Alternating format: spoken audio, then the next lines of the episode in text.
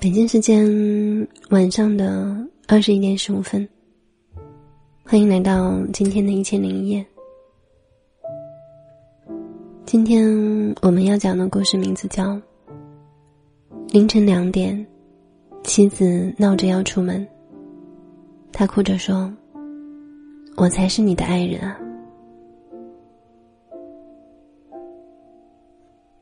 十五年前的那个夏夜。”我终身难忘。妈妈走丢了，我和爸爸找遍了所有能想到的地方，最后在一个废弃的农贸市场找到他。他说：“明天是我女儿生日，我想买几斤肉给她包饺子。”可是当我走过去。想要拉着他的手的时候，他却害怕的往后退。是的，他已经不太认得我了。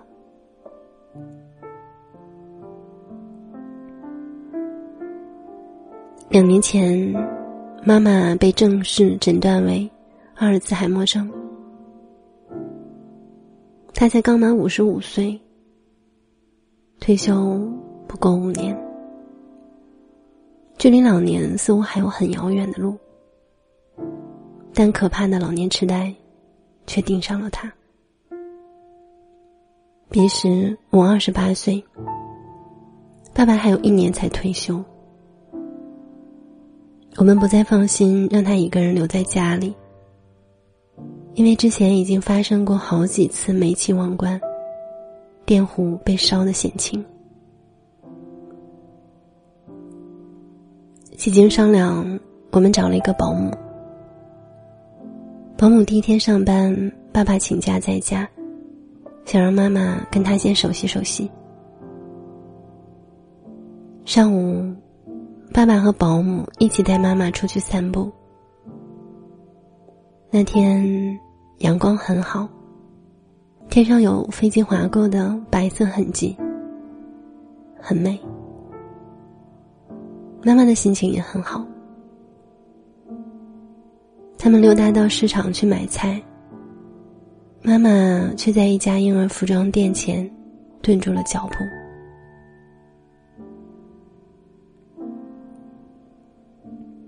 他指着橱窗里挂着的衣服说：“这个公主裙，小兵穿上一定很漂亮，咱们买下来吧。”爸爸还没来得及回答，保姆就笑出了声。他笑得那么大声，还不忘补充一句：“你姑娘都二十八了。”这突如其来的陌生人的笑声，让妈妈在那个混沌的时空里，更加找不到出口。她吓得躲在爸爸身后，满眼惶恐的。看着过往的行人，爸爸当街辞退了那个保姆。那天，他带着妈妈去单位，提交了提前退休的申请。从此，他再也没有把妈妈交给过别人，交给谁他都不放心，余生。守护妈妈成了他全部的事业。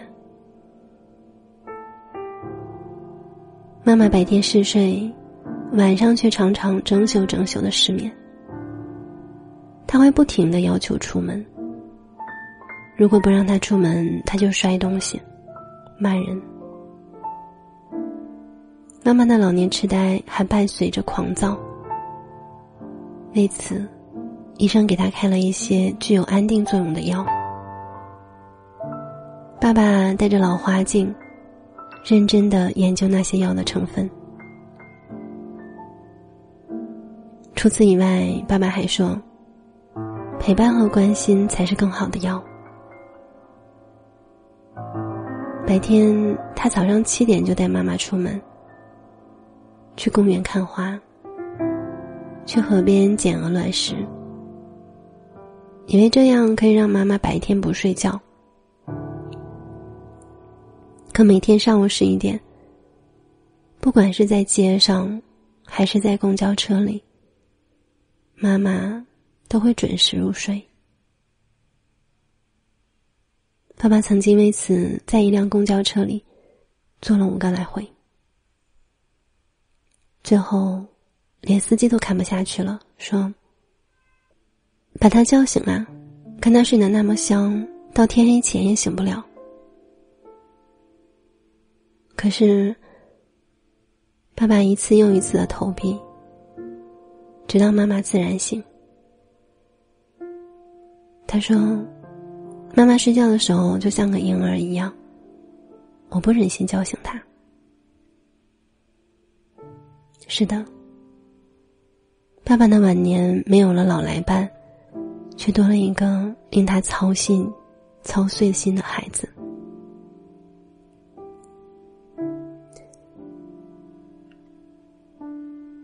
妈妈晨昏颠倒的睡，爸爸也就黑白不分的陪。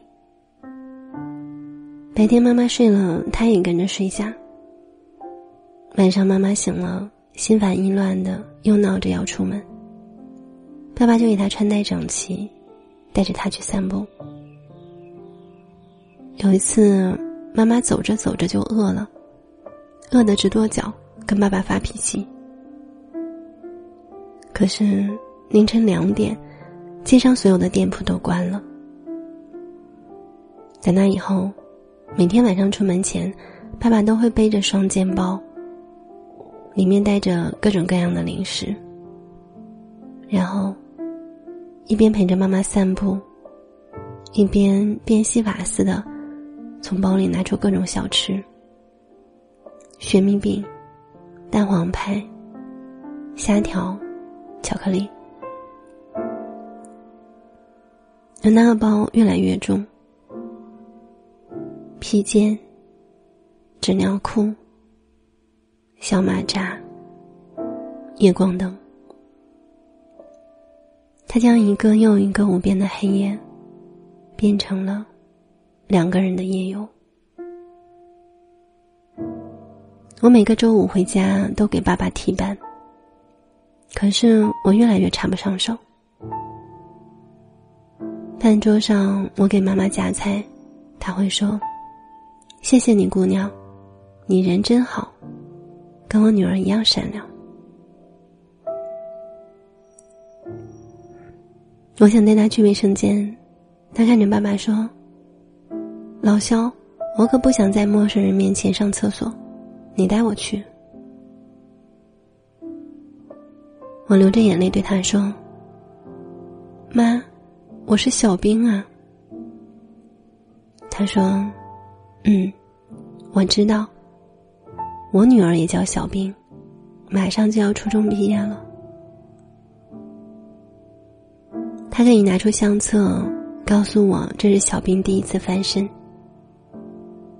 这是张小兵三岁，嘴角有一个不太明显的疤痕。是被家里的沙发角磕的。这张是小兵小学毕业的留影，嘴里还含了一颗大白兔。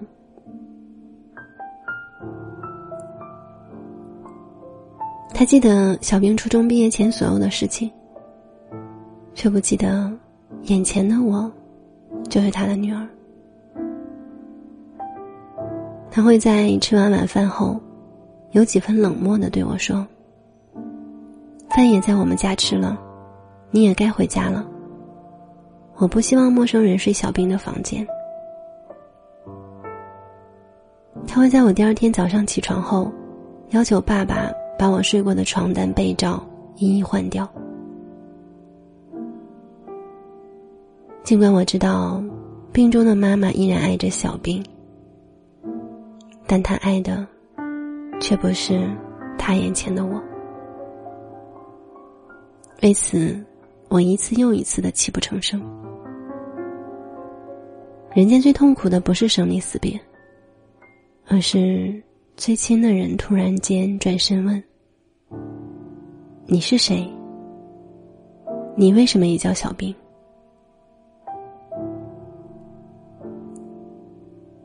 我心疼他心里也微微的怨他。甚至有时候会觉得他是在故意吸引我们对他的关注。但下一秒，看着他因为尿裤子而哭成孩子的模样，我又陷入深深的自责。我问爸爸：“妈妈这样磨人，你烦吗？”爸爸说：“刚开始他也会觉得妈妈像在装病。可是有天晚上，他们穿戴整齐准备出门时，妈妈突然回到卧室，翻箱倒柜的拿出一件羽绒服，披在爸爸身上。那可是春末夏初的季节啊，但爸爸心里很暖。还有一次。”妈妈拉着爸爸一直走，走了四五公里。爸爸抬头一看，那居然是他二十年前工作过的地方。再然后，妈妈从爸爸的背包里拿出一盒米饭，里面握着一颗包好的咸鸭蛋。爸爸当时就哭了。二十年前。他每天上班需要自己带午饭，咸鸭蛋是妈妈为他准备的标配。生病以后，妈妈忘了很多事，却没有忘记关心他的温饱和冷暖。更何况，爸爸拍着自己的肚皮说：“你妈天天带着我散步，把我的将军肚、脂肪肝、高血脂都带走了。”我有时候会觉得，你妈是老天爷派来拯救我的，用她的病替我挡了灾。爸爸说这句话的时候，老泪纵横。他说：“那么多年，自己一直被眼前这个女子温柔的对待，那么现在，换自己来疼她。”我在那样的泪水里看到了爱情在人间的样子，我也在那样的相守里看到了自己和爸爸的区别。老年痴呆的妈妈并不可爱，我因她不能再疼爱我而失望悲伤，而爸爸却因为他的病，在他的一生所受的苦，把他一生所受的苦都心疼了一遍。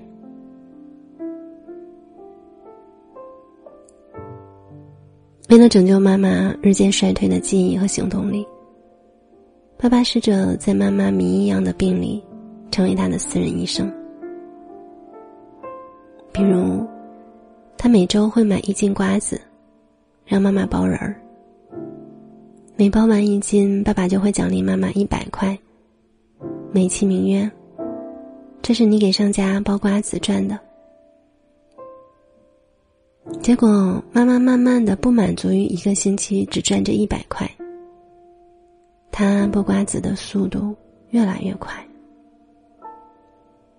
于是，爸爸除了要出钱，还有一个重要的任务，就是把家里的瓜子仁儿分给亲戚朋友们。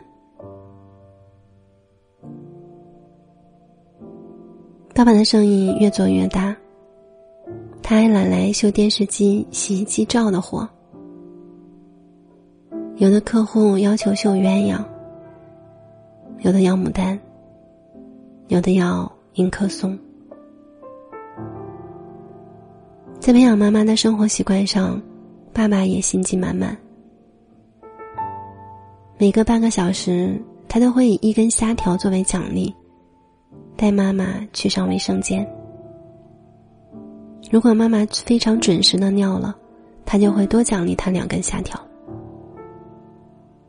如果妈妈可以坚持白天不睡觉，他就会带她去江滩公园，坐她最喜欢的旋转木马。久而久之，公园里的工作人员都被爸爸感动了，每一次都会让妈妈免费的坐。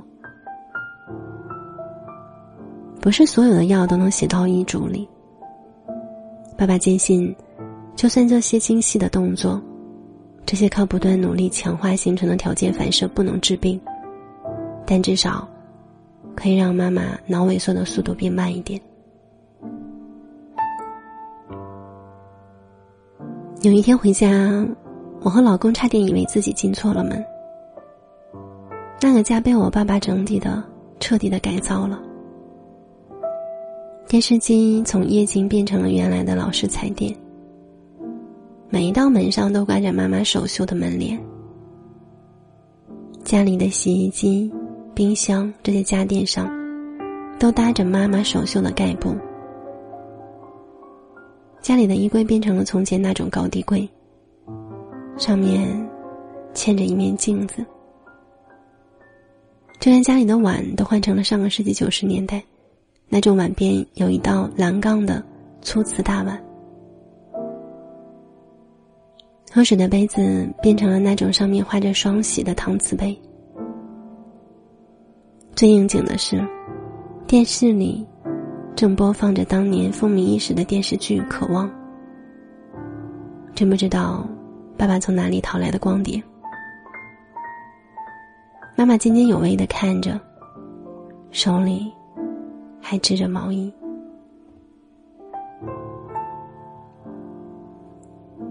我吃惊的看着爸爸，说：“这是闹哪样啊？”爸爸翻出一本杂志，给我们看了一瞧，给我们看了一篇报道，标题叫《衰老只是一个被灌输的概念》。他告诉我。哈佛大学一个教授做了一个实验，让十六岁让十六位七八十岁的老人，在布置成二十年前一样的地方生活一个星期。这一个星期里，这些老人都沉浸在一九五九年的环境里。他们听上个世纪五十年代的音乐，看五十年代的电影和情景剧，读五十年代的报纸和杂志。实验的结果令人惊讶。这些老人一开始来教授办公室时候，都是有家人陪着的。他们老态龙钟，步履蹒跚。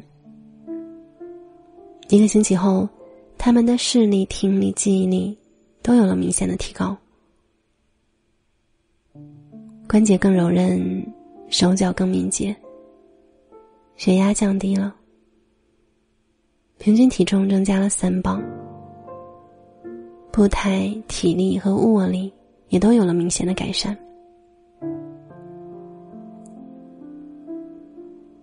你妈记忆最深刻的就是九十年代那些事儿，因为那时候她正年轻。爸爸一一介绍了这些老物件的来源，他跑遍了这个城市的角角落落。几乎还原了曾经的家，就连我老公那样的钢铁直男，当场也湿了眼眶。爸，您这宠妻的起点也太高了，让我有压力呀。他从卫生间里出来，手里拿着一块上海的药皂，眼睛红红的，跟我爸爸开玩笑。而此时，妈妈每天两极的渴望。想起了片尾曲，悠悠岁月，欲说当年。妈妈准时起身，走向厨房，一边跟着唱歌，一边洗菜做饭。当年，每一次片尾曲响起的时候，她都是这样起身给上晚班。马上要到家的爸爸做夜宵。那晚，我跟远在浙江大学上学的女儿视频，让她看姥姥家的风格。女儿在电话里边哭边说：“妈，我以后也要嫁给姥爷这样的男人。”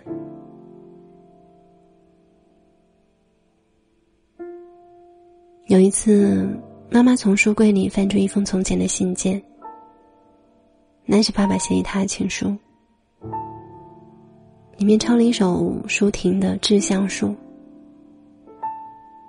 最后有一句：“这个周六上午九点，我在劳动公园东门等你。”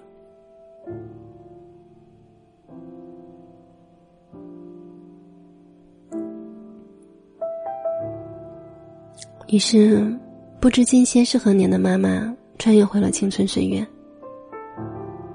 她开始穿衣服出门。爸爸问她去哪里，她羞涩的拿出情书，对他说：“爸，肖正东约我。”他把自己的老伴认成了爸爸。爸爸煞有介事的拿过情书，对妈妈说。嗯，这小子字写的不错。不过约会不是今天。你看，这写的是周六上午九点，明天才是周六。那天，爸爸带着妈妈去买了一个儿童用的电话手表，在自己的手机里为这个手表开通了定位。第二天上午，爸爸跟着妈妈去了公园。快到东门时，他提前跑了过去，等在那里。等到妈妈走到他眼前时，他急切的迎上去：“刘亚梅，你好。”而他等到的不是肖正东“你好”，而是妈妈看着他的头顶。满眼疑惑与心疼的问：“肖正东，你怎么老成这样了？”妈妈在爸爸充沛的爱里，无忧无虑的做着那个冻龄的女子。青春在握，爱情在侧，她可以随便穿行至他人生中最幸福的时光。他全然不知，为了他这场真实的穿越，爸爸付出了多少心血与心机。如果人生实苦，那么，亲爱的，我来承担那最不容易的部分。当我急切的询问他们约会的结果时，爸爸表示一切都好。他们一起在劳动公园的长椅上聊起了各自的工作、家人的状况。妈妈甚至把自己小时候的丑事都说出来，分享给爸爸。他们一起看了电影，妈妈还允许爸爸牵了他的手。说到最后，爸爸不无遗憾的说：“我应该提前去把头发染一染的。”失误，失误。仅此一句，承包了我所有的泪点。如今是妈妈患病的第十五个年头了，就连他的医生都说，妈妈是他所有的病人当中状态最好的一个。他的病友中，有的人走了，有的人已经卧床。有的在护理院里靠着呼吸机毫无质量的活着，好多人向爸爸取经，问他是怎么做到的。每当这时候，爸爸常常让他们失望。他能说出来的是交流、倾听、关注、陪伴，这一常识大家都懂，只是执行起来，又有几个人可以？如铁律般雷打不动呢。妈妈前一天晚上说明早想吃鲜虾粥，爸爸天不亮就跑起来，去早市买活虾，熬了一个多小时。端到餐桌时，妈妈却哭闹着说：“我要吃蒸饺，你偏偏给我煮粥。”于是，爸爸赶紧把粥端走，从冰箱里从冰箱里拿出饺子，先煮后煎。热腾腾的端上来时，还不忘诚恳的道歉说：“亚梅，对不起，我这记性实在是太差了。”妈妈会在夜里两点，突然想找他自己的妈妈，爸爸就陪着他，在夜里漫无目的的走，直到妈妈累了、困了，忘了这件事。医生说，目前男儿阿尔茨海默症没有办法，但爸爸就是妈妈的靶向特效药，这也是这世间唯一的限量款。妈妈清醒的时候越来越少。有一天，我也在家正给妈妈梳头发，妈妈看着正在做饭的爸爸说：“老肖。”如果病的是你多好，我想像你照顾我这样好好照顾照顾你。爸爸手里的锅铲停了下来，他仰面朝天，努力逼退自己的眼泪。等他平息好情绪，过来跟妈妈说点什么的时候，妈妈看着他，秒变回另外一个人。饭为什么还没做好？你想饿死我吗？我问爸爸：“真的不嫌烦吗？真的不厌倦吗？”爸爸的回答是：“爸爸这辈子没有什么成就，什么都马马虎虎，但唯独在照顾你妈妈的这件事情上问心无愧，无怨无悔。”他说：“妈妈给了他一次机会，让他活出自己想要的样子。这一生，至少有一件事做得足够出众。”有天晚上，妈妈破天荒的从夜里九点半一直睡到第二天早上六点，依然没有醒。爸爸给我打电话。让我陪他一起带着妈妈去医院。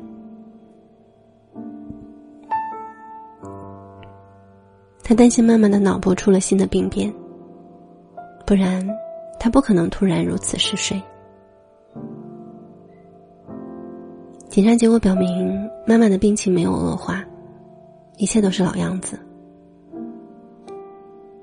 第二天晚上，妈妈又像从前一样晨昏倒错。爸爸这才如释重负。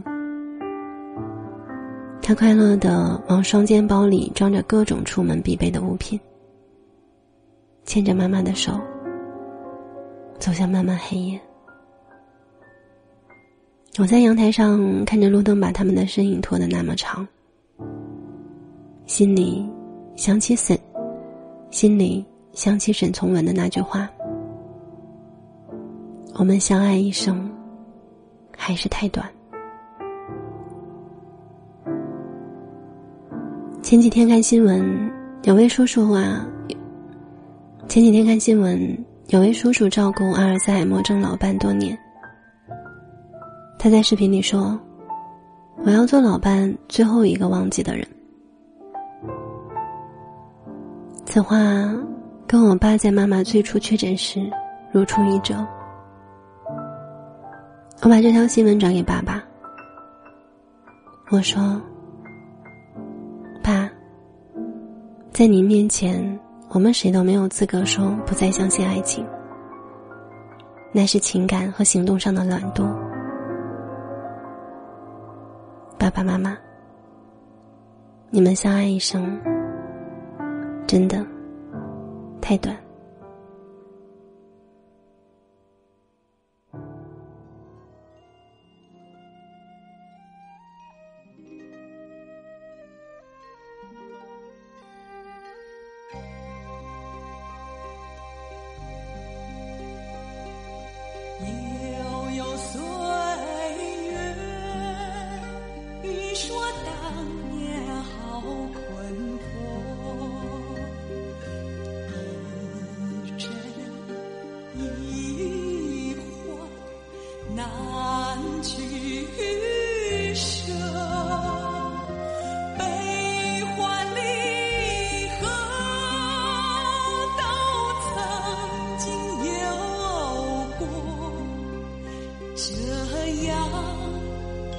执着究竟为什么？